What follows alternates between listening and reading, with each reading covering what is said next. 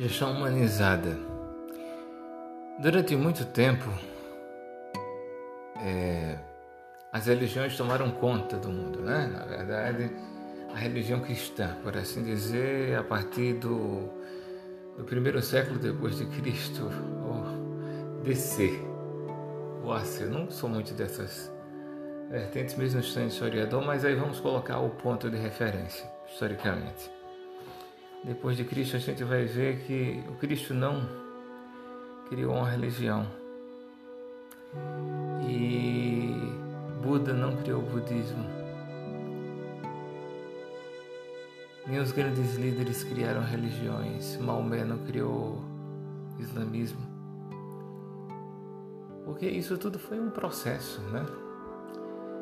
E o meu medo da doença religiosa, porque existe uma doença religiosa que ela se torna psíquica, que ela é fundamentalista extremo. Tá cheio de nós estamos cheios de pastores fundamentalistas aí, sejam cristãos, católicos, sejam de qualquer religião.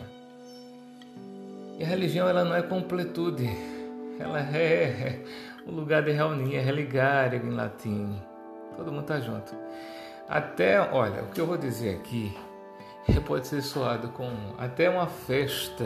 A festa de carnaval tem coisa mais bonita que a religião, um bloco no Rio de Janeiro, onde a paz reina, ou em qualquer lugar, a escola de samba saindo, é, o carnaval da Bahia, uma reunião, uma procissão bem organizada também, uma reunião bem feita, um grande é, show evangélico onde se traz a paz. Isso é uma reunião de pessoas, isso é religião.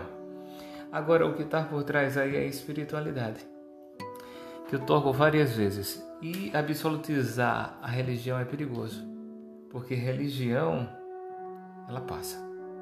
Jesus foi um judeu e mudou de paradigma, porque ele não podia estar, ele não criou religião. Nós criamos o cristianismo e botamos Jesus dentro dele certo? Buda não criou o budismo. Nós criamos o budismo e colocamos Buda dentro dele. Ele criou a evolução. E outros assim também foram, tá?